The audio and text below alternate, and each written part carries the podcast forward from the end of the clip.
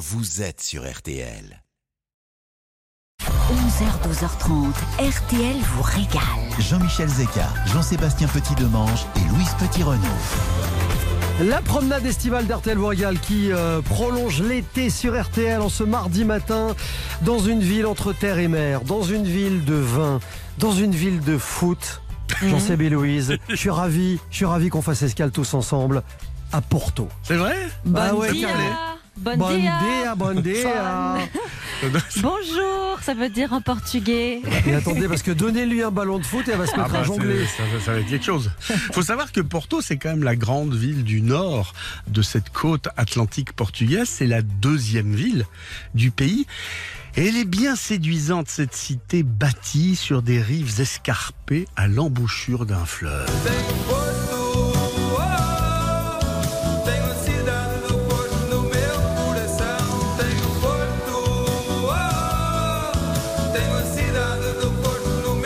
Porto, j'ai la ville de Porto dans mon cœur, c'est ce que chante Fernando Jorge. Porto qui a été une ville riche à l'époque des épopées maritimes. Le Porto assure encore sa renommée et la belle endormie qu'elle était euh, revient dans le concert des villes touristiques européennes. Faut dire qu'elle a des atouts qui en font d'abord un grand décor de cinéma. On va y aller. C'est le film Porto, qui est un film de 2017, histoire d'une rencontre entre une femme et un homme dans Porto, la nuit. C'est avec le regretté Anton Yelchin qui est mort juste quelques jours après la fin du tournage. Je présente pas James Bond Alors ça, ça, ça, c'est plus surprenant par contre. Ben oui, parce que vous ne savez peut-être pas que le personnage serait né à Porto. Ian Fleming, en effet, s'est inspiré de sa vie dans les services secrets britanniques pendant la Deuxième Guerre mondiale pour nourrir ses romans.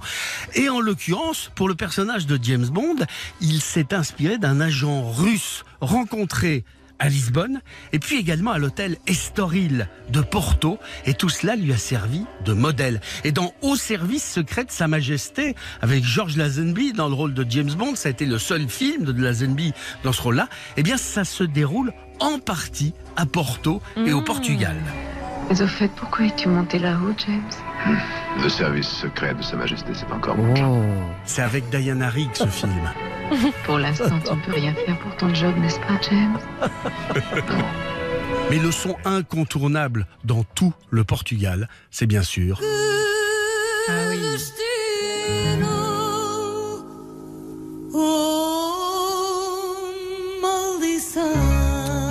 fado. Alors je vous vois, je, je vous vois dire Jean-Michel, vous allez dire ah bon Linda de Souza Non, Amalia Rodriguez. Voilà. Mais quand on pense Porto, on pense aussi Je vous le disais qu'on était dans une ville de foot. Porto est une nation, champion éternel, bleu et blanc. C'est le cœur de Porto parce que le FC Porto, c'est une religion là-bas. Deux Ligues des Champions, 87-2004, 15 titres de champion du Portugal entre 1992 et 2013. Et si vous n'étiez pas convaincu de l'importance du foot,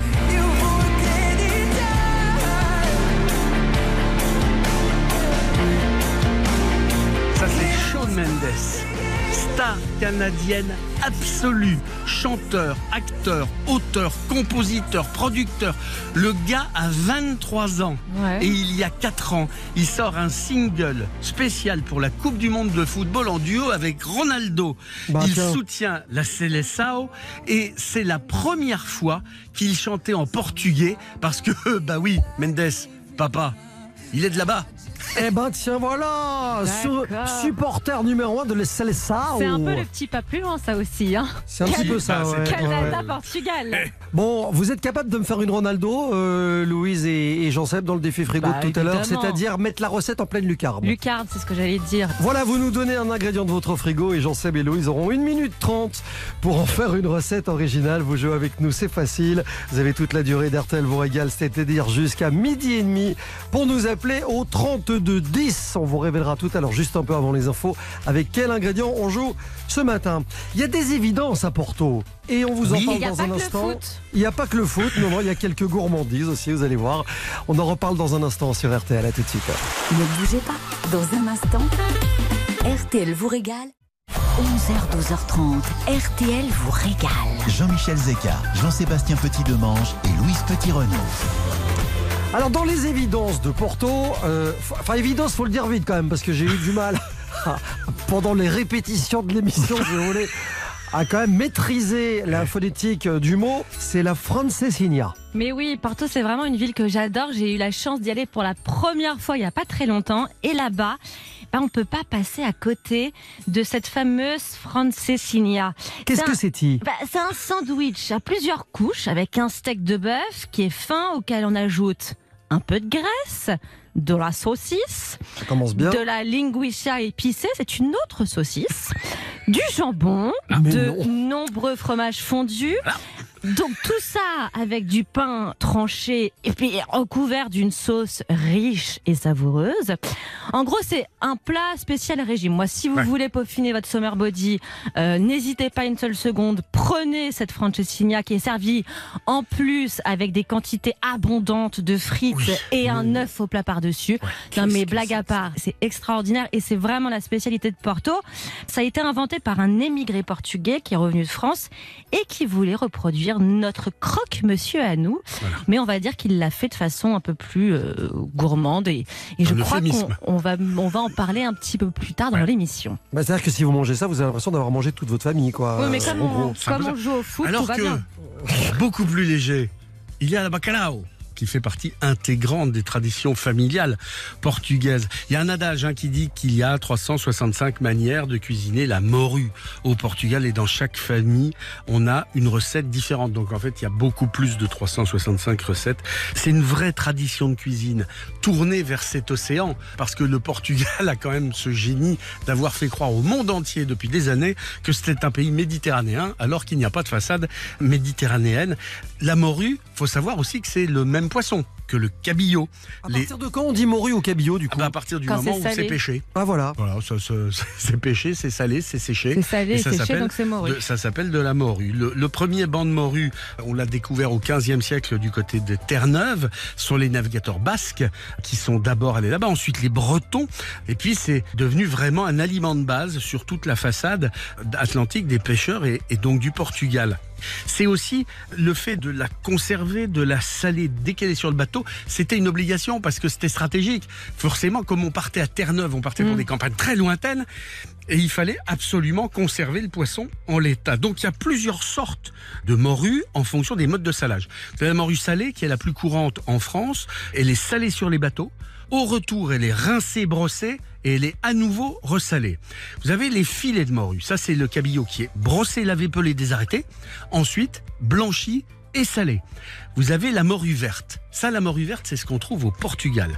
C'est un cabillaud qui est salé, non séché, mais vendu en tonneaux.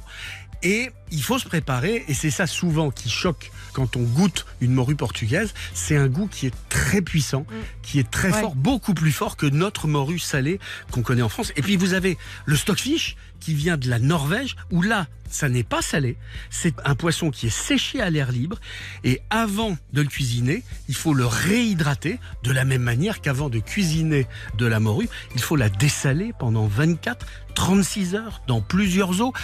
Je vous conseille une chose, c'est pas forcément le plat qui a le plus grand avenir sur cette planète.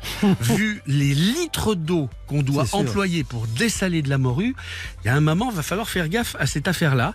Mais en attendant, il faut en profiter. La bacalao, il y en a encore. C'est un truc qui est fascinant. Petit truc de cuisine. Vous savez que dans la brandade de morue, Oui, il n'y a pas de pommes de terre. oui. Dans l'original, non ouais. Dans l'original, il n'y en a pas. Maintenant, on en met partout, notamment dans les plats surgelés. Mais au départ, la brandade, c'est une morue émiettée. On la met dans une poêle, on incorpore du lait, de l'huile et on obtient cette texture de purée qu'on assaisonne ensuite avec de la muscade. Et alors, euh, petite brandade de morue dans une omelette. Ah, Ah bah, bon le roi de l'omelette a parlé. Encore l'omelette. Et Ah bah omelette oui, oui. froide. Et moi, je vous de raconte pas que des salade. brochettes. Hein. Pouf Ah bah, essayez de faire une, essayez de mettre de la brandade en brochette. tiens. Non mais moi, moi je, suis, je suis passé euh, régulièrement euh, dans des pays comme l'Italie où on fait aussi beaucoup de morue séchée et c'est vrai que c'est des odeurs d'enfance qui reviennent. Ça peut sentir un petit peu fort de temps en temps. Trop bon. C'est vrai, mais Ça euh, des c'est petites pommes de terre à l'eau. c'est une avec un peu de Madeleine de. Proust absolument incroyable. Ouais. Euh, Laurent Voulzy vous dit sur RTL, dans RTL vous régale, ça vous ramène en 93, le pouvoir des fleurs. On va faire un petit tour, on va faire un plat du jour. On est au Portugal, on est à Porto et on accueillera Sandra et Sophie de la maison Canela dans quelques instants. À tout de suite sur RTL. Je me souviens, on avait des projets pour la terre, pour les hommes comme la nature. Faire tomber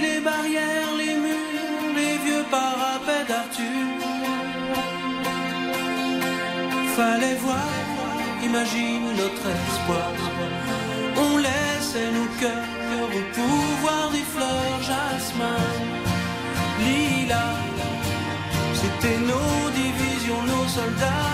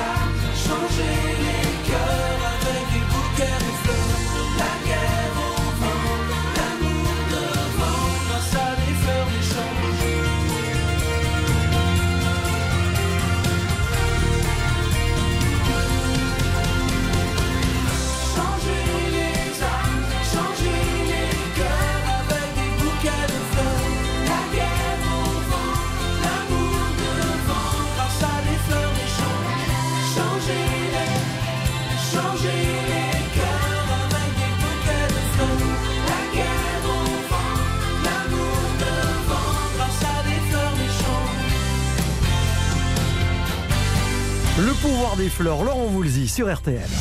Tout de suite, retour de RTL vous régale avec Jean-Michel Zé. Jusqu'à 12h30, RTL vous régale. Avec Jean-Michel Zeka. Allez, on est à Porto ce matin avec Jean-Seb et, et Louise. RTL vous régale l'été.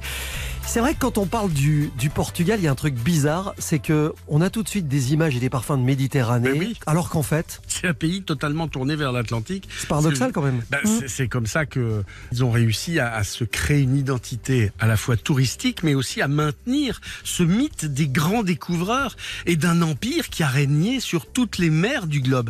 D'abord parce que euh, c'est vrai que Aujourd'hui, Porto, c'est la ville qui symbolise le côté bon vivant du pays.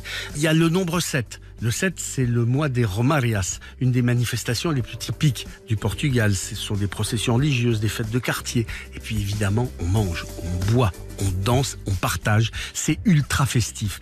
Porto, qui est la grande ville du Nord, mais on en connaît surtout le breuvage qui porte le même nom. Et pourtant, on a l'habitude de dire au Portugal que Lisbonne s'amuse et que Porto travaille.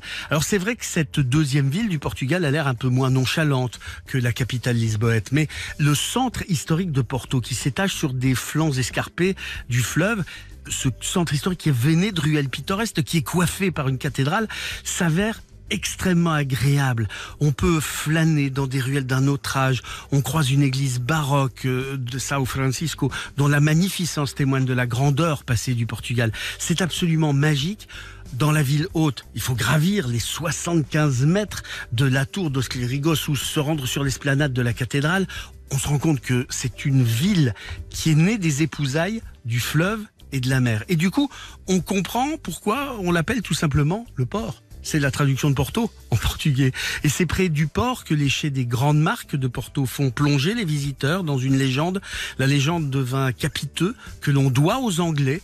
Et puis, euh, il y a l'exubérant marché Bolao qui est euh, fait d'étals multicolores, qui déborde de nourriture, de fleurs. Tout ça ouvre l'appétit, tout ça donne des odeurs et ça donne l'occasion d'aller se régaler de tous les classiques portugais dans plusieurs restaurants de Porto, mais également avec euh, nos deux invités qui vont nous faire saliver. Que je vous présente tout de suite le petit plat du jour avec Sandra et Sophia de la maison Canlas. Bonjour. Bonjour. En cœur, les, en cœur, les filles en plus. En Bravo, vous avez bien en répété. Euh, vous avez entendu, je ne sais pas si vous étiez euh, très attentif à ce moment-là, mais il y a quelques minutes, euh, Louise parlait de la. Alors dites-moi si je le prononce bien. La Francesina. Ah, Absolument. Oui. Littéralement la petite française. Exactement. Sophia Alors- ou Sandra Il y a une certaine unanimité qui existe. On en parlait avec Louise pour accorder euh, une, une tradition française, finalement, une origine française à, à ce plat euh, roboratif s'il en est. Effectivement, c'est c'est un plat qui a une origine française puisque en fait il est inspiré du croque-monsieur. C'est un monsieur qui est euh, venu euh, émigrer en France et que du coup il a découvert euh, le croque-monsieur français dans les brasseries, restaurants, qu'il était employé de restaurant. Une fois retourné au pays, il s'est dit ben, pourquoi pas le réadapter mais en faisant à la sauce portugaise. Pour expliquer à ceux qui viendraient de nous rejoindre sur RTL ce matin, il y a rajouté quoi à notre croque-monsieur? Alors, il a rajouté du steak de bœuf. Ouais. Il a rajouté des variétés de saucisses. Il y a plusieurs versions. Après, les, les, les recettes ont évolué. Il y en a qui mettent un œuf, d'autres qui en mettent pas. Enfin bref. Enfin, la particularité de Franzigne, c'est pas dans les tranches de pain et dans toutes les viandes qu'ils mettent dedans, c'est aussi la sauce. Et alors, la sauce. euh, La couleur près, déjà. euh, alors, elle est plus ou moins rouge suivant les, les restaurants et elle est plus ou moins sucrée. Mais on dit qu'il y a à peu près autour de- d'une quatorzaine, une- presque une quinzaine d'ingrédients. Ah ouais Alors, si je vous disais, c'est quand même assez costaud. Euh, en gros, euh, il y a de la sauce tomate, il y a du pili pili, qui est du piment portugais, il y a du porto, il y a de la bière, il y en a qui rajoutent du whisky aussi dedans, mais comme c'est cuit, ça va. Du laurier, euh, de l'ail, euh, de l'oignon, enfin bon. Et c'est Voilà, déjà pas mal. pas le savoir avant de le manger. Et alors, on n'a pas dit un truc, c'est que ça se partage entre copains et qu'on boit une bière avec ça. surtout. ah bah oui, bien sûr. Extrêmement populaire. justement. voilà, La ouais. bière, ça aide à faire passer le tout, c'est pas mal. Une bière bien fraîche. Bah, qui le fantastique. dites-vous Vous parlez un Belge. Bah tiens, voilà, voilà. Et on, on plaisante avec ce truc-là. Mais j'ai entendu que vous vous dites même plus la Francesina, vous dites la, la comment? Vous dites la, la La Francine. À la d'accord. Considéré comme un des dix meilleurs sandwichs au monde. C'est un vrai. classement extrêmement euh, rigoureux. hein. Ah ouais. Et, et vous avez l'habitude de dire que c'est peut-être c'est ce qu'il y a de plus léger hein, dans la cuisine euh, de Porto. Ce n'est pas le plus léger, c'est le plus populaire. Oui. C'est le plus intergénérationnel. Ça se mange à la cool. Et puis, comme euh, souvent, euh, ces recettes-là sont adaptées. Enfin, il y a beaucoup de restaurants qui l'ont adapté, qui l'ont mis à l'honneur avec des ingrédients un petit peu plus haut de gamme. Il y a des versions végétariennes. Donc, c'est aussi sa vie avec euh, la ville, les nouveaux goûts. euh, donc, c'est pas figé dans le temps. Sandra, aussi. je, je vous entends parler et irrésistiblement, vous éveillez en moi cette envie de pastel de nata aussi. Je sais que vous en faites des merveilleux euh, chez vous. Pour moi, ça c'est le Portugal. C'est peut-être un peu cliché, mais c'est tellement ça. Oh, c'est le premier emblème, hein, je pense. Hein. Je pense le aussi. pastel ouais. de nata. Ouais, c'est l'association d'idées. On pense Portugal, on pense pastel de nata. Oui. Merci à vous Et deux, les, les duettistes euh, du goût. Sandra, beaucoup. Sophia, la maison Canelas. Canelas, Euh. Canelas, à Pierrefitte-sur-Seine. Tout à fait. ça, on a nos ateliers à Perfit, effectivement. Merci Depuis beaucoup. 40 C'est- ans. La maison Canelas, c'est le Portugal à Paris, 22. Euh, Ah, on va venir. Voilà. Comme ça, on partira Avec pas en plaisir. vacances. 22 Voilà, rue Camelina. Voilà, on vous embrasse, on vous souhaite un très bel été. Salut les filles Merci. À bientôt. Au revoir. Au revoir. Au revoir. Et dans un instant, l'ambassadeur du jour d'RTL vous régale. Il a vendu des millions de disques. Il est l'ambassadeur de la musique portugaise dans le monde entier. RTL vous régale accueille Tony Carrera. Carrera. C'est dans un instant et c'est sur RTL. Ne bougez pas. Dans un instant, RTL vous régale. Revient. 11h, 12h30, RTL vous régale. Jean-Michel Zeka.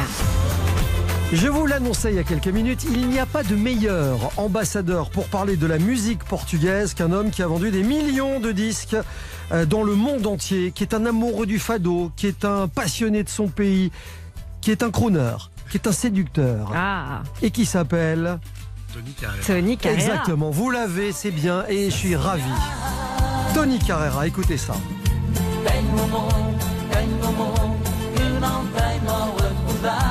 Si ça c'est pas les vacances, Ah, je vous demande ce que on c'est. à Porto. Bonjour Tony Carrera. Bonjour. Bonjour. Merci.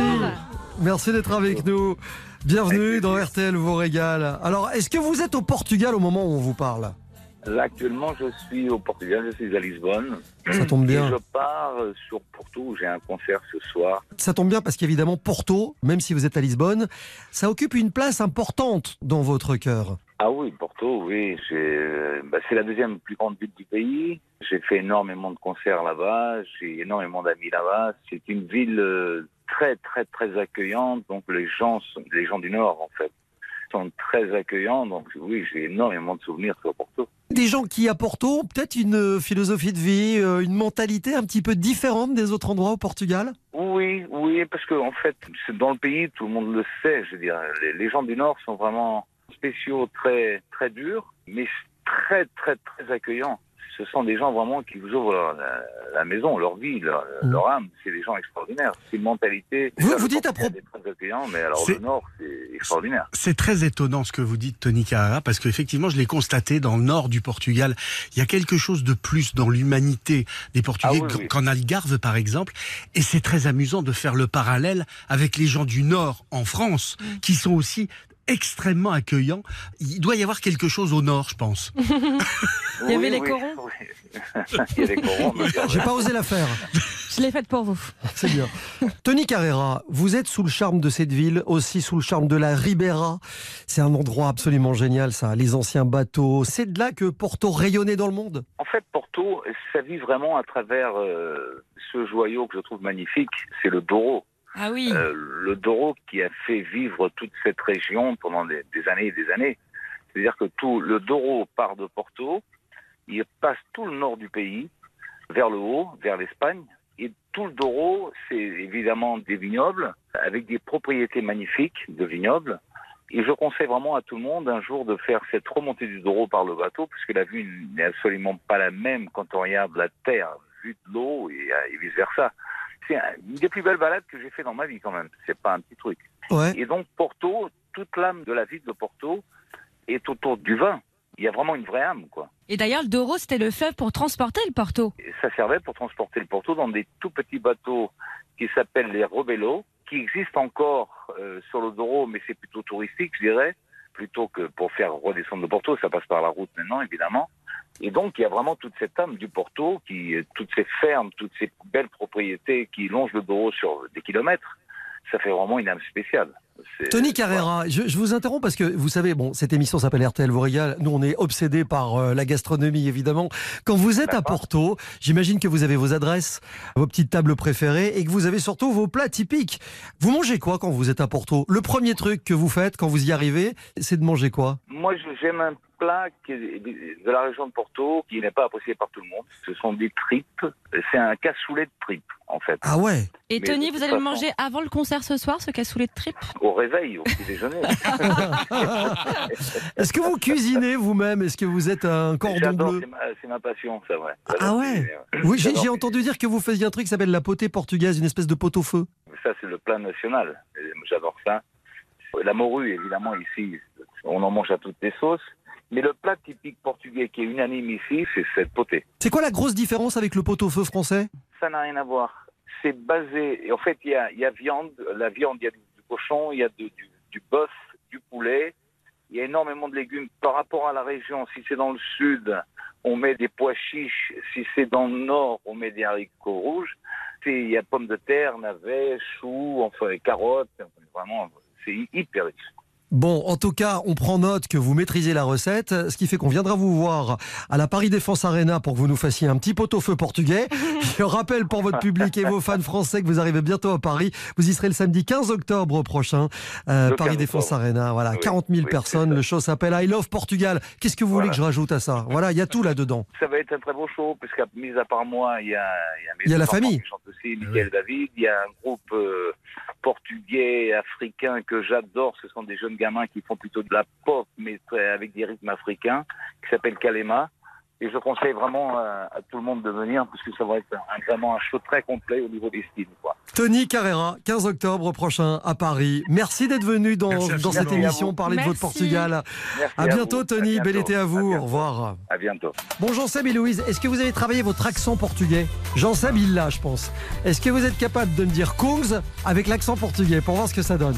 Bah, Kums, parce qu'on dit légumes pour des légumes. Kungs, Kungs, Kungs. Kungs. Allez, clap your hands, clap your hands sur Your hands. Joli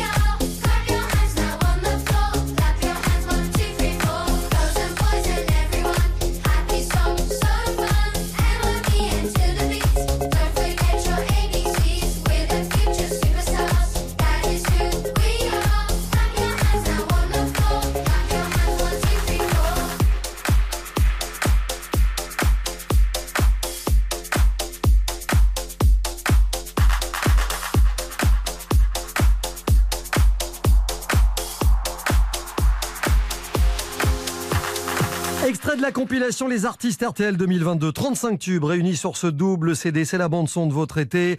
Euh, Kungs à la portugaise, Eh, Jean Seb. Vous, vous savez que ça, ça commence par clap your hands. Oui, Ouais. le titre en, en portugais, ça donne quoi Vous savez Eh ben, ou pas doit- Bata pas à masse. Ah, pas de Bahamas. C'est pas la même chose, hein Bon, on parle de tube de l'été, ça tombe bien parce qu'on va retrouver un majeur avec Louise dans un instant. Un petit indice sur le tube du jour? Ah, c'est une chanteuse. Voilà. Oh, merci pour l'indice. De rien, monsieur. Super. Allez, un tube, une recette. C'est avec Louise Petit-Renault juste après ça. À tout de suite sur RTL. Jusqu'à 12h30, RTL et drive participants sur www.e.leclerc. RTL vous régale jusqu'à 12h30. Jean-Michel Zeka. Bon, tiens les garçons, on va commencer ce matin par un petit quiz pour trouver la chanson du jour. Je suis le meilleur au quiz. Ça vous dit? Ouais, blind Vas-y, test, vas-y, tout ça, vas-y, vous êtes bon Allez, c'est parti. Attention. C'est un tube de 1986. Bon, Mhm. là, ouais, pas beaucoup de chance. La chanson a des influences hispaniques. Rolio Iglesias. Non. On parle On a dit d'île. 86. On parle d'île. Et la chanteuse. La bonita. Ah, pas mal. La chanteuse Oh, a le même prénom que moi. Louise Chicone. Ah oui, parce que je pensais à Madonna, moi. Non, non, Louise Chicone. Évidemment. Oui, c'est pas Madonna Petit Renault, ça marche pas en même temps. Bah moi je vais bien échanger. C'est on est en 1986 et Madonna de son nom complet, donc Madonna Louise Chicone, a chanté la Isla Bonita, gros gros tube. hein. Qui ne connaît pas ce titre? C'est mondial. bah, c'est un succès mondial, ça se place une fois de plus au top des ventes en Angleterre, Allemagne, en Belgique, Jean-Michel, Ouais, ouais. en Amérique et évidemment en France. L'histoire est jolie, c'est une histoire d'amour entre un homme et une femme qui se retrouvent à, à San Pedro. Et cette musique, pour la petite histoire, eh ben, elle est d'abord proposée à l'immense Michael Jackson. Qui refuse? Et bah qui qui est pas trop inspiré, qui a pas très envie. Donc du coup, bah Madonna elle se dit bah moi je la veux cette musique et puis elle écrit les paroles. Et la Isla Bonita veut dire belle île. C'est un hommage à la beauté du peuple latino-américain. Alors à notre tour ce matin de leur rendre hommage avec une de leurs spécialités. Vous savez peut-être que le poisson est un produit populaire en Amérique du Sud. Madonna nous donne un peu chaud avec cette Ouh, chanson. ça sent le hein. ceviche cette affaire. Et ben voilà, on va avoir une petite recette qui va nous rafraîchir. Ça sent bon le ceviche et surtout c'est une euh, recette pour Jean-Sébastien Petit de Mange car c'est sa fête aujourd'hui. Nous allons faire un ceviche Pas de loup de mer à l'avocat et Ah à oui, la non. mangue. Oh non, malheureuse. Ne le lancez pas là-dessus. Ça y est, quitte le Pas studio. sur l'avocat, je vous en conjure. Oh, ça va, on peut rigoler un peu. Alors, il est vraiment parti Et alors, vous allez découper dans un saladier votre filet de poisson en petits cubes. Vous allez presser dessus un jus de citron vert. Vous allez mélanger le tout et mettre ça au frigo 30 minutes en remuant de temps en temps.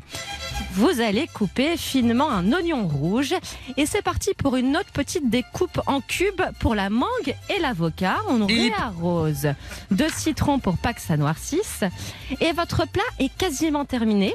Vous allez mélanger donc vos fruits et l'oignon à votre poisson que vous aurez égoutté et vous allez dresser dans une jolie assiette creuse Non, mettez ça dans un Pokéball, c'est plus drôle. ceviche avec un peu de piment et de coriandre parce que oui, on aime voyager. C'est sûr. Mesdames et messieurs, voilà, vous voilà rafraîchis avec ce magnifique ceviche Tout venu tout au droit. tribunal pénal international. Est-ce que vous pouvez me laisser parler, s'il vous plaît, monsieur Pas Petit sur l'avocat. Venu tout droit, une, une recette spéciale d'Amérique latine pour accompagner Madonna sur son Isla Bonita. Voilà. Faut donc juste préciser, Louise, que euh, pour ceux qui n'auraient pas suivi, Jean-Sébastien poursuit sa croisade contre l'avocat. Totalement, c'est une Voilà, qui, qui dure depuis des années. Oui, mais excusez-moi, mais moi j'ai envie un petit peu de voyager, de danser. besoin Je suis bien d'accord. D'avocat voilà, un peu de couleur. Oui, oui, oui, non, moi je trouve très bien ceviche, c'est parfait pour Oui, non, le mais ceviche, c'est très bien. Dansez, dansez, Jean-Sébastien, au lieu de parler, Pas du dansez. tout, Voilà. vous m'avez- vous m'avez énervé. Là, c'est bien, vous avez prononcé le mot interdit. C'est terminé, je ne vous adresse plus la parole jusqu'à la fin de cet été. On dit j'en ferai part à mon conseil. Voilà, aussi. Bon allez, RTL vous régale tout l'été, 11h, 12h30. Avec le défi frigo, 32-10. Qu'est-ce Ça qu'il y a continue le, le casting du défi. Je révélerai ça dans quelques instants. Qu'est-ce qu'il y a? Ah oui, je vous, vous avez pas vu venir. bah, il y a surtout euh, cette chanson de Vanessa Paradis. Il y a là la peinture des oiseaux, l'envergure qui lutte contre le vent. Il y a là les bordures, les distances, ton allure quand tu marches juste devant.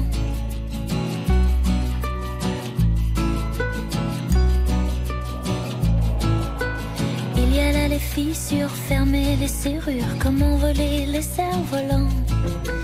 Il y a là la littérature, le manque d'élan, l'inertie, le mouvement. Parfois on regarde les choses telles qu'elles sont en se demandant pourquoi. Regarde telles qu'elles pourraient être en se disant pourquoi pas. Il y a la la la, si l'on prenait le temps, si l'on prenait le temps. Il y a là la littérature, le manque d'élan, l'inertie, le mouvement. Parfois on regarde les choses telles qu'elles sont, en se demandant pourquoi. Parfois on les regarde telles qu'elles pourraient être, en se disant pourquoi pas.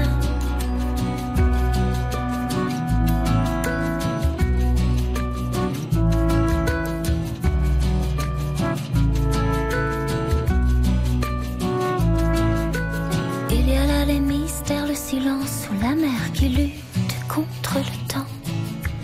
Il y a là les bordures, les distances, ton allure quand tu marches juste devant. Il y a là les murmures, un soupir, l'aventure, comment mêler les cerfs-volants. Il y a là la littérature, le manque d'élan, l'inertie, le mouvement. Parfois on regarde les choses telles qu'elles sont, en se demandant pourquoi. Parfois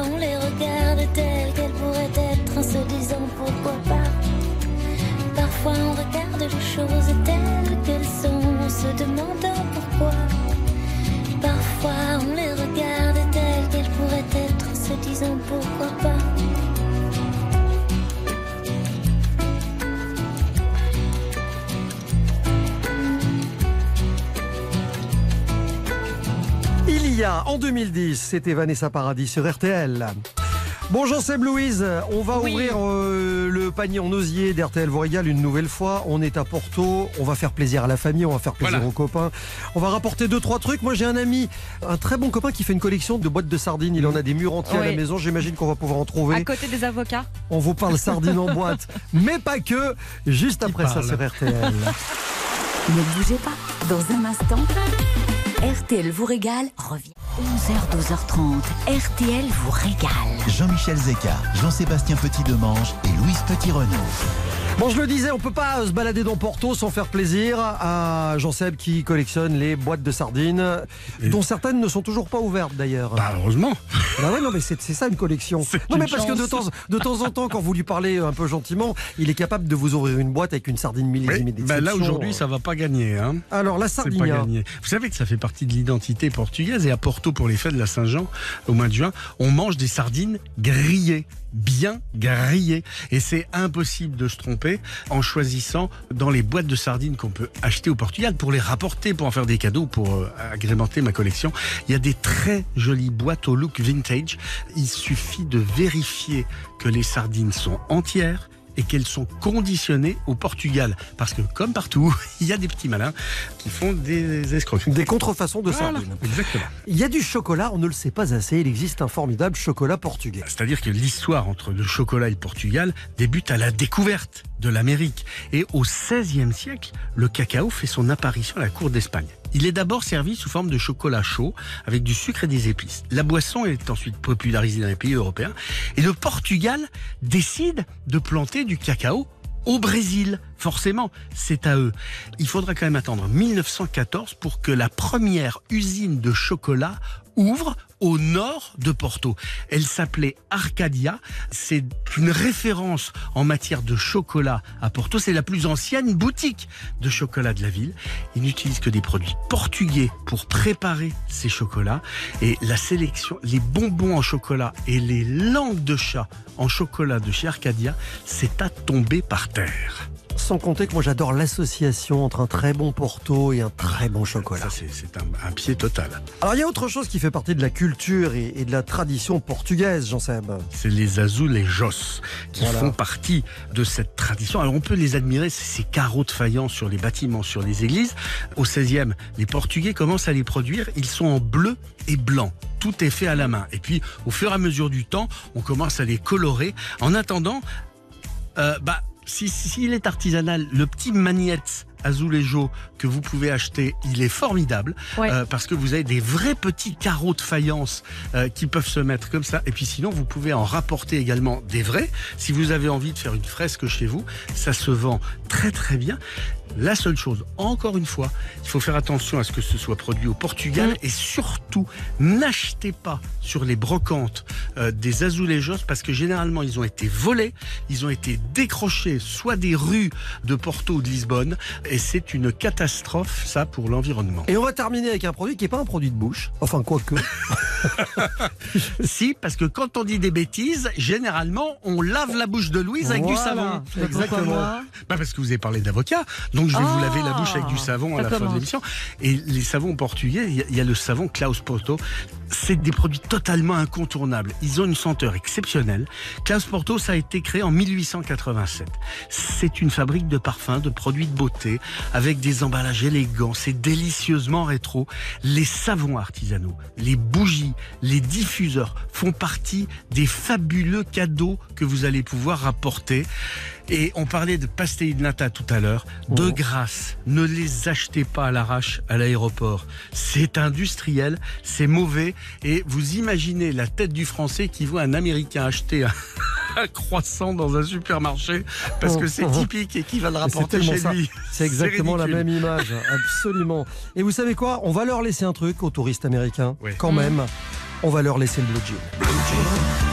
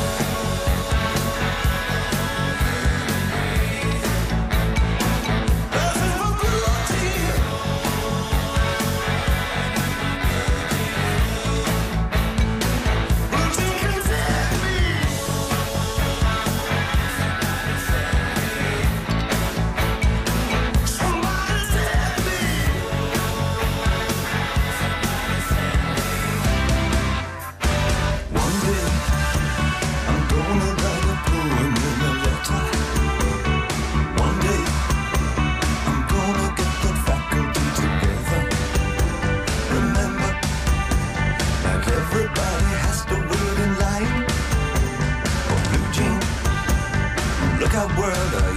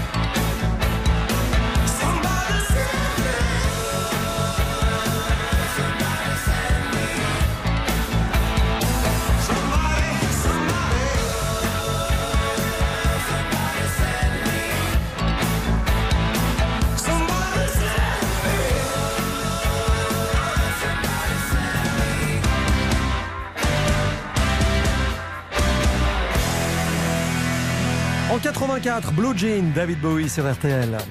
Bonjour, c'est Bluis. Dans un instant, je vous présenterai Laurence qui nous attend dans le Val d'Oise et qui va nous révéler de quoi sera fait le défi frigo de ce matin. D'accord. Vous avez planché mhm. sur un truc de saison, c'est un indice et je ne vous en dis pas plus. Val d'Oise eh, euh... Oh rien à voir. Rien à ah, voir. Franchement, de saison, mettez-vous ça en tête. Euh, okay, à tout de suite sur RTL.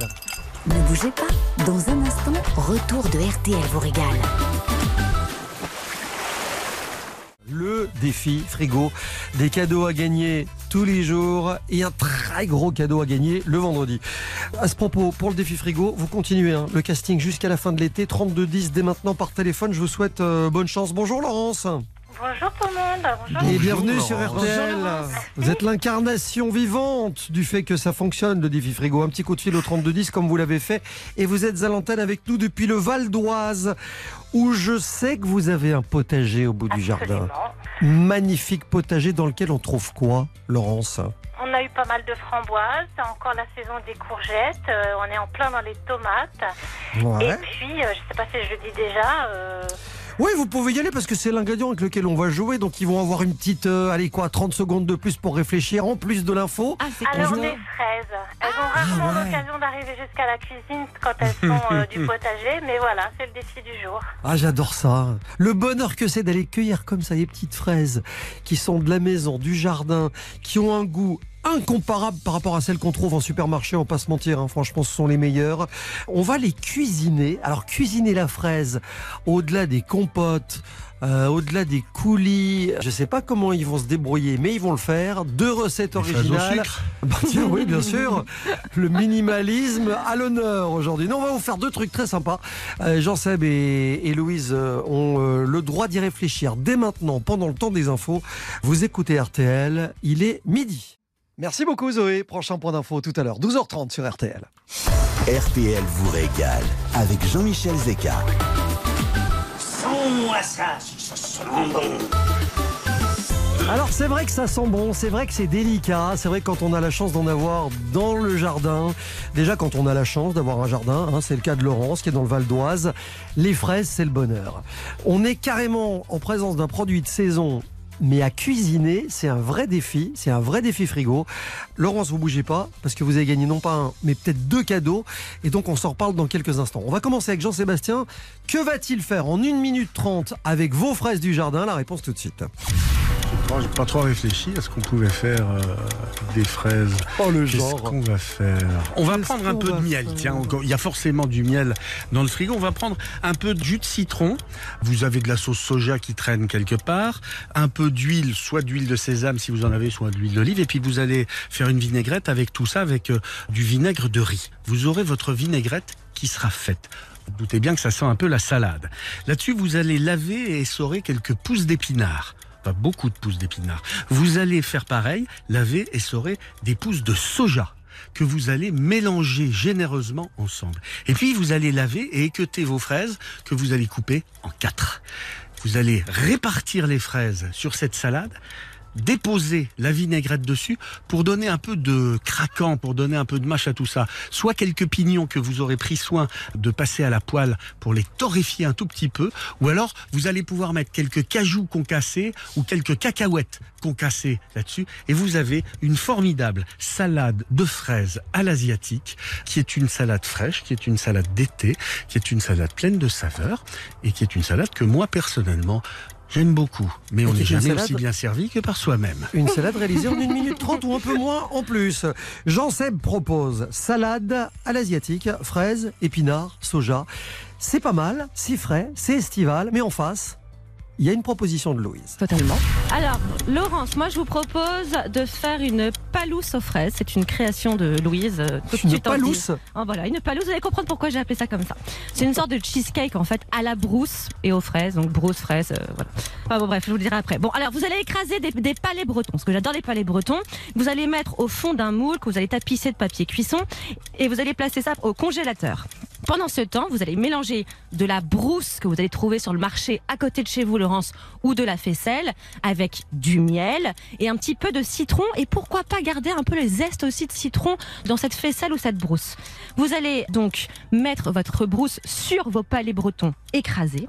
Et au dernier moment, vous allez mettre des petits morceaux de fraises dessus avec un petit peu de basilic. Et petit conseil, last last minute, vous allez faire un tour de moulin à poivre. Comme ça, ça va révéler le bon goût de vos fraises du jardin. Donc, je vous Mais- propose des palousses, palais, brousse. Ça fait Ah palousse. voilà Ah ouh là là là là Palais brousse Palousse aux fraises Bah ouais. D'accord, d'accord, d'accord. aussi. Stop tous les deux. Il y en a une seule et unique qui va arbitrer ce duel ce matin, enfin ce midi. Et C'est vous, Laurence. Alors, avec vos fraises du jardin, vous avez fait deux trucs originaux. On est d'accord? On est d'accord. Bon, sauf que je vous sens pas emballé, emballé en même temps. hein. pour le même prix, je, je- je ne vous sens pas submergé par une vague de plaisir. Alors si totalement, j'ai adoré les deux, Jean-Seb, Louise, euh, enfin comme toujours des recettes qui sont très différentes les, les unes des autres. Il y en a une qui est beaucoup plus euh, légère, fraîche, on a envie de dire euh, la, la proposition de Jean-Seb. C'est vrai. Mais je suis une fana absolue du cheesecake. Ah, Donc euh, désolée Jean-Seb, c'est Louise qui gagne. Merci, Laurence. Mais je vais faire les deux, c'est clair, je vais faire les deux. Eh, c'est une palousse et, Une pas une palouse. pa- et la preuve, c'est pas une palouse. Puisqu'elle a gagné aujourd'hui. Victoire de Louise Petit-Renault grâce à cette recette originale. Bon, vous n'avez pas tout perdu non plus, euh, Laurence, puisque vous savez que vous venez de gagner pour vous et la personne de votre choix, et on vous en parle beaucoup depuis le début de cet été dans RTL Royal. Vous venez de gagner une expérience Top Chef dans le premier bistrot Top Chef qui se trouve à Suresnes. C'est juste euh, tout à côté de Neuilly, sur les bords de Seine. Donc vous allez pouvoir venir déguster la cuisine de Top Chef. Et puis vous êtes dans le chapeau final parmi tous les gagnants de la semaine pour remporter vendredi un week-end de détente et de divertissement dans un casino et hôtel Partouche. Deux nuits à l'hôtel Partouche de votre choix, le repas au restaurant du casino, deux soirées avec les animations sur place et 30 euros de crédit de jeu pour jouer sans abuser, bien sûr. Laurence, merci de passer l'été avec nous sur RTL. Est-ce que vous avez la chance de prendre des vacances? On va partir en, en Sardaigne très bientôt, donc euh, ça va être le bonheur. euh. Est-ce que je peux me permettre de poser une petite question à Louise? Et c'est peut-être Jean-Seb qui va répondre. Elle a conseillé de mettre du poivre à la fin sur le, le palourde, mais quel poivre? Ah bah du poivre de Timut, si vous avez. Timut, ça? Ouais. Ok. Est-ce que c'est le même poivre que celui que Jean-Seb a toujours dans son poivrier, dans son sac Pas du tout. C'est du poivre blanc euh, de Sarawak. Ah, C'est du Sarawak, d'accord, très bien, tout, tout simplement. Et si je puis me permettre une dernière petite remarque, faire une émission juste sur les épices, ce serait topissime. Ouais, Voilà. pourquoi pas? Eh ben, euh, votre suggestion est, est enregistrée. On va noter ça et on va vraiment y réfléchir. On vous embrasse fort, Laurence. Merci, merci à Merci, tous. Bonne Laurence. émission, bonne fin d'été, à bientôt. Merci. À vous aussi, bonnes vacances en Sardaigne. 32-10 pour le défi frigo d'RTL. Vous régale. C'est comme ça depuis le début de l'été. Faudra qu'on fasse les comptes au bout d'un moment aussi, hein, pour savoir où on en est. Allez, voici Earth, Wind and Fire. Vous écoutez RTL.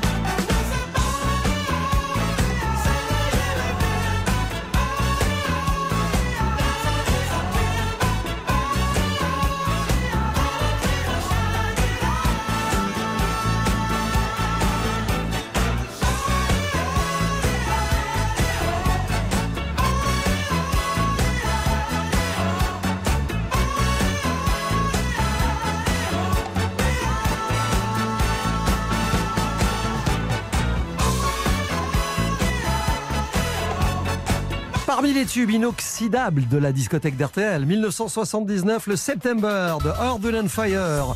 De la bonne musique, de bons produits, de bons producteurs. C'est l'esprit RTL vous régale. Nous sommes là tout l'été. A tout de suite sur RTL. 11h, 12h30, RTL vous régale. Avec Jean-Michel Zeka, Jean-Sébastien Petit-Demange et Louise Petit-Renault. Jusqu'à 12h30, RTL vous régale. Avec Jean-Michel Zeka. Alors vous savez que vous pouvez nous faire confiance, hein. où qu'on soit cet été dans cette émission, qu'on soit en France ou à l'étranger, pour le coup on est à Porto, on vous trouvera toujours la possibilité d'une petite adresse, d'un petit producteur, de quelqu'un qui fait ça très bien, mais qui fait de la charcuterie ou du fromage. Bah oui, parce que les Portugais sont aussi des grands amateurs de charcuterie, il n'y a pas que les Français. Et à Porto notamment, bah, on, va tr- on peut trouver facilement des produits qui viennent des petites régions agricoles à côté. C'est des charcuteries délicieuses. Vous avez le salpichao, qui est la meilleure saucisse du Portugal, la plus noble, la plus traditionnelle. 15 cm de long, fabriquée à partir de filets mignons de porc fumé. Vous avez ensuite la paio, qui ressemble à celle d'avant. C'est un peu plus gros et un peu plus gras. Et comme le gras, C'est la vie. c'est la vie, c'est excellent. Ensuite, les churrichos, c'est des saucissons, des saucisses fumées à base de vin rouge ou de vin blanc. C'est cuit, c'est braisé. On a l'embarras du choix. Le Portugal, c'est une huile d'olive aussi. Ce sont les morts hein, qui ont introduit la culture de l'olive dans la péninsule ibérique et c'est un des premiers produits exportés par le Portugal depuis le 15e siècle. Et les Portugais aiment la charcuterie, mais aiment aussi beaucoup, beaucoup l'huile d'olive parce que ce sont des grands consommateurs et ils en consomment plus qu'ils n'en produisent, même si depuis 2016, le pays est quand même le huitième producteur mondial. Alors, il y a de la quantité, mais il y a surtout de la qualité euh, parce qu'aujourd'hui, les courants de voir des huiles d'olive portugaises qui sont primées dans des concours internationaux. Alors il faut choisir des huiles d'olive qui proviennent des six appellations d'origine protégée. Je vous les donne pas tous. Vous avez par exemple Moura, vous avez euh, euh, Ribatejo, vous avez le, euh, le nord de l'Alentejo qui fait aussi des huiles d'olive absolument magnifiques. J'en sais comment s'appelle cet alcool? Ginger. Ah, Ah. du truc à base de griotte. Oui, c'est ça. C'est ça C'est- un truc qu'on trouve dans presque tous les cafés, la Ginger. C'est très sympa. Bon, c'est Un peu moins bois- non mais le problème c'est t'en bois deux, tu peux plus prononcer Jinja. donc, C'est un peu euh, traître. ouais. C'est comme le Dans Porto.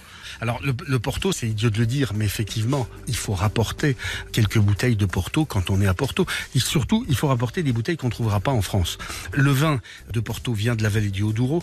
C'est des vignobles qui s'étendent sur 240 000 hectares. Il y a une vingtaine de cépages qui sont cultivés en rouge, en blanc. Il faut savoir que seulement 26 000 hectares sont autorisés à produire du Porto.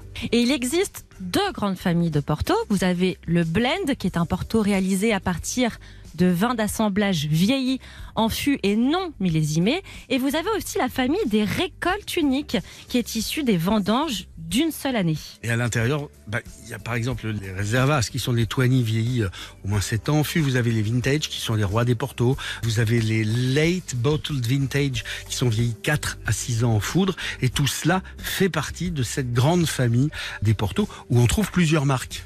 Bah alors pour celles qu'il faut privilégier, il y a Francesca, Taylor's, Graham's, Quinta, Donoval, qui font vraiment partie des must, hein, on va dire. Et puis, on disait, il y a seulement 26 000 hectares sur 240 000, ce qui veut dire que le reste des vignes, bah, c'est ce qu'on trouve en vin là-bas. Et quand on parle de vin, eh bien, on appelle Julien Dos Santos. Et évidemment, qui est avec nous ce matin? Bonjour, Julien. Ça s'appelle Portologia. C'est la maison des Portos rue Chapon à Paris. Si on n'est pas dans le vif du sujet, je ne sais pas comment on peut faire. Vous, vous êtes né en France, Julien. Vous avez fait un voyage retour vers vos, votre terre d'origine, vers vos origines justement à Porto? Exactement. Mes origines sont dans la vallée du Douro. Mon grand-père était viticulteur. À son décès, j'ai récupéré le domaine familial. Et donc, on est à la fois producteur de vin de Porto, de vin du Douro, mais aussi caviste avec Portologia à Paris, Porto et Lisbonne. Est-ce qu'on peut rappeler ce que c'est que du Porto, vite fait, pour qu'on comprenne bien? Le Porto, c'est un vin fortifié. C'est un vin où on a additionné de l'eau de vie vinique à 77 degrés d'alcool pendant le processus de fermentation, qui est la transformation du sucre naturel du raisin en alcool. Donc, pour garder le sucre naturel et augmenter le degré, le degré alcoolique. Le Porto, il titre toujours entre 19 et 21 degrés d'alcool. Euh, Je vous demande de ce, ce petit exercice parce que souvent on entend, et je pense que c'est faux, que le Porto est du vin cuit. Exactement, il n'y a pas du tout de cuisson. C'est vraiment Voilà. l'effet de l'alcool fort qui qui va garder le sucre naturel du raisin et monter le degré alcoolique. Donc il n'y a pas Ce qui de fait que c'est- dans le Porto. Ce qui fait que c'est pas euh, un vin d'apéro non plus. Même si euh, en France on a l'habitude d'en boire à l'apéro. On a surtout cette image de vin d'apéritif, mais le Porto est bien plus que ça. C'était vraiment un grand vin qui a vraiment plusieurs facettes. On va avoir les Porto blancs, les Porto blancs secs, les Porto rubis, les Porto tony. On a une très grande diversité et qu'on va pouvoir associer finalement à tout moment du repas. On peut les boire euh, en cocktail, par exemple, ou les boire simples en accompagnement, par exemple, d'un foie gras ou, ou au melon. Mais euh, moi, je préconise toujours de l'accompagner euh, donc euh, dans son verre, le Porto, et de ne pas le mélanger au melon. Mais on a vraiment cette possibilité de vraiment de l'associer à tout moment du repas avec les fromages, avec les desserts, et même avec une viande. Essayez un Porto rubis avec un magret de canard snacké, vous verrez, c'est une merveille. Ça veut dire qu'on pourrait faire tout un repas avec du Porto. On parlait de morue, euh, parce que évidemment c'est difficile d'évoquer la cuisine du Portugal sans évoquer la morue, le bacalao. Même avec ça, et là ce sera plutôt du Porto blanc. Exactement, la morue, donc c'est un poisson à chair ferme, donc euh, on pourrait euh, le proposer avec un porto blanc euh, extra sec réserve par exemple, où on aura le minimum de sucrosité, on serait autour de 30 grammes de sucre par litre, et on commencera à avoir avec donc le vieillissement réserve qui est minimum de 7 ans d'âge de vieillissement, des arômes un peu de noisettes, d'abricots, de un petit peu de d'olive verte, donc ça pourrait parfaitement se marier avec une morue au four. J'ai un ami portugais euh, qui se reconnaîtra, qui m'a offert une bouteille de Porto qui vient de la production de son papa au Portugal. Il n'y a pas d'étiquette sur cette bouteille. Je la garde, mais précieusement. Si j'avais une vitrine, je la mettrais dedans. Je vous fais une confidence. Je n'en sers à personne d'autre qu'à moi. Parce Vous que j'adore. hein. Non, mais je vous assure, c'est, je sais que j'en aurai pas beaucoup. Et j'ai une passion pour ce Porto, qui est un Porto, à mon avis, de, j'y connais pas grand chose, mais qui est un Porto de famille, qui est consommé uniquement chez eux, pour eux.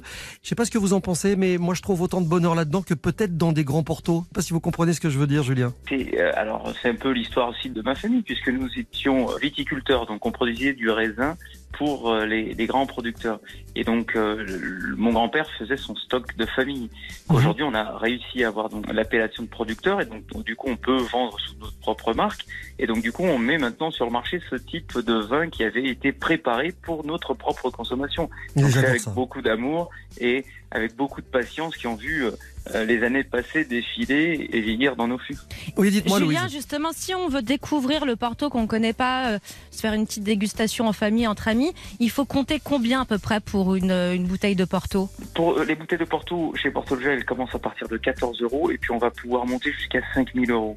Donc Ah on a oui. vraiment une gamme très large, on a mis 1400 références de Porto.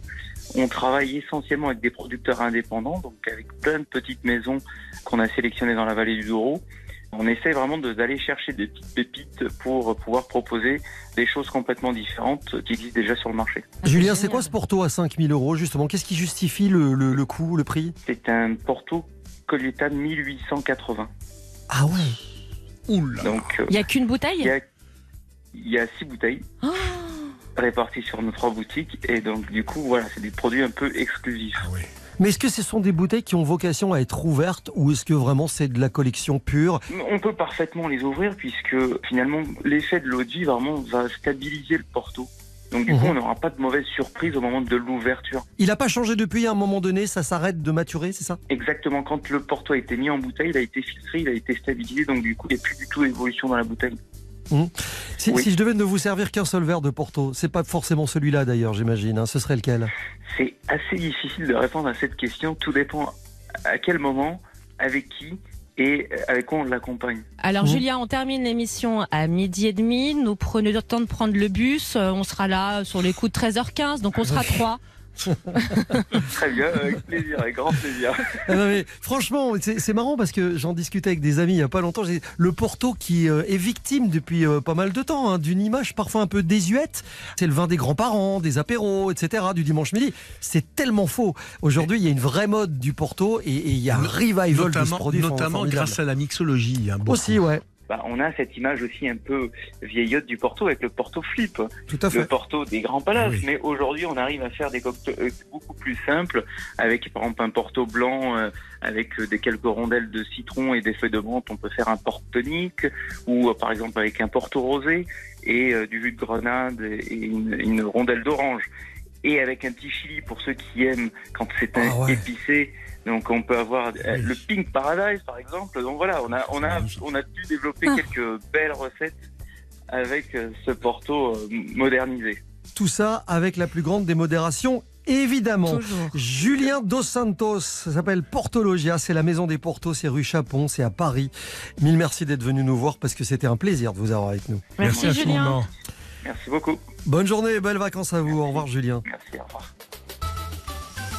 Allez, dans un instant, Jean-Seb, on fait un petit pas plus loin, un petit pas de côté. Quel est le rapport entre Porto, le Portugal, et la destination euh, qu'on va emprunter?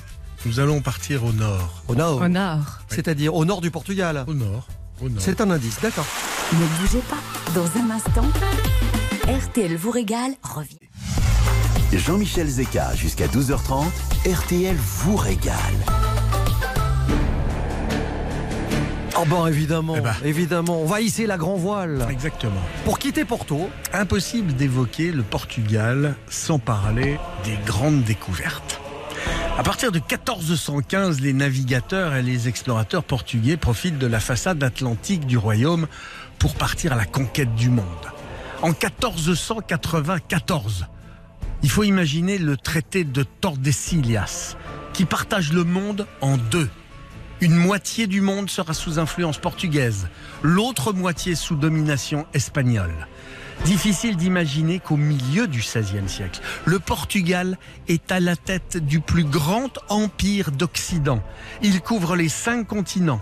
On parle le portugais du Brésil à Goa, du Mozambique à Macao. Encore plus difficile de concevoir à l'heure du GPS comment tous ces voyageurs pouvaient s'orienter. Car même sans savoir où l'on arrivait, il fallait pouvoir s'orienter pour rentrer chez soi. S'orienter. S'orienter, se diriger, se guider dans une direction. Or, au XVe siècle, beaucoup de cartes indiquent l'Est vers le haut. Forcément, aujourd'hui, on pense le nord. Mais dans un Le saviez-vous du guide du routard Portugal, on explique que l'Est, c'est le Levant. L'Est, c'est l'Orient. Les cartes étaient orientées vers l'Orient, où se trouve Jérusalem, où se trouve le tombeau du Christ. C'est en fait la généralisation de la boussole à cette même époque qui va imposer le Nord comme référence. Il n'empêche que si le Nord nous guide, nous, on continue de s'orienter. 11h, 12h30, RTL vous régale.